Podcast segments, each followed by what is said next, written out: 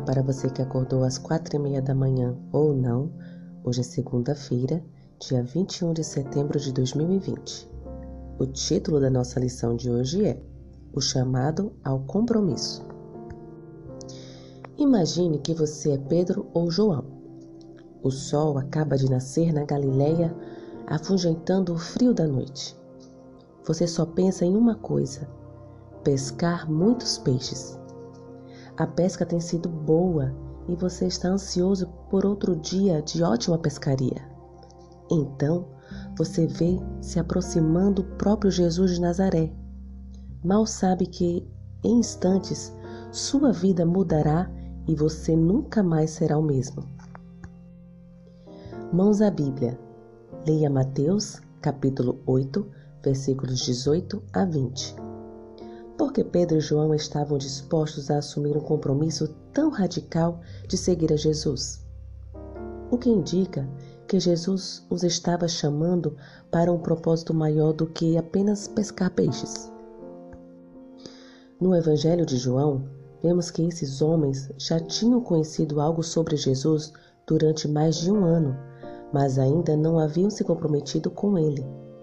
Contudo, a conduta divina de Cristo ou algo em sua aparência, palavras e ações indicaram àqueles pescadores que ele estava fazendo-lhes um chamado divino. Eles deixaram seus barcos, ocupação e ambiente familiar para seguir a Jesus porque sentiram o chamado para um propósito mais elevado.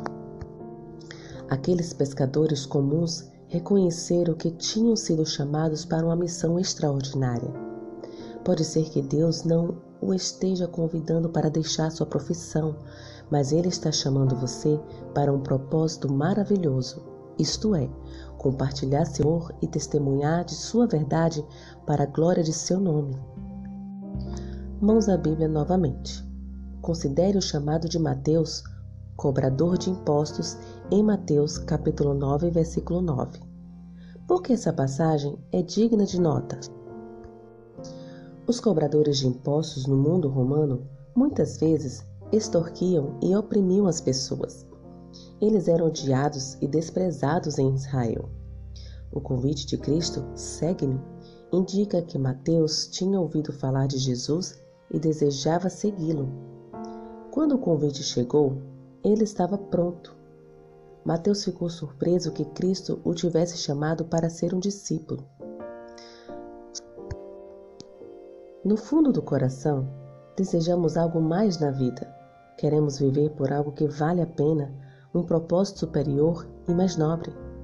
Por isso, Cristo nos chama a segui-lo. Que o Senhor te abençoe. Um bom dia.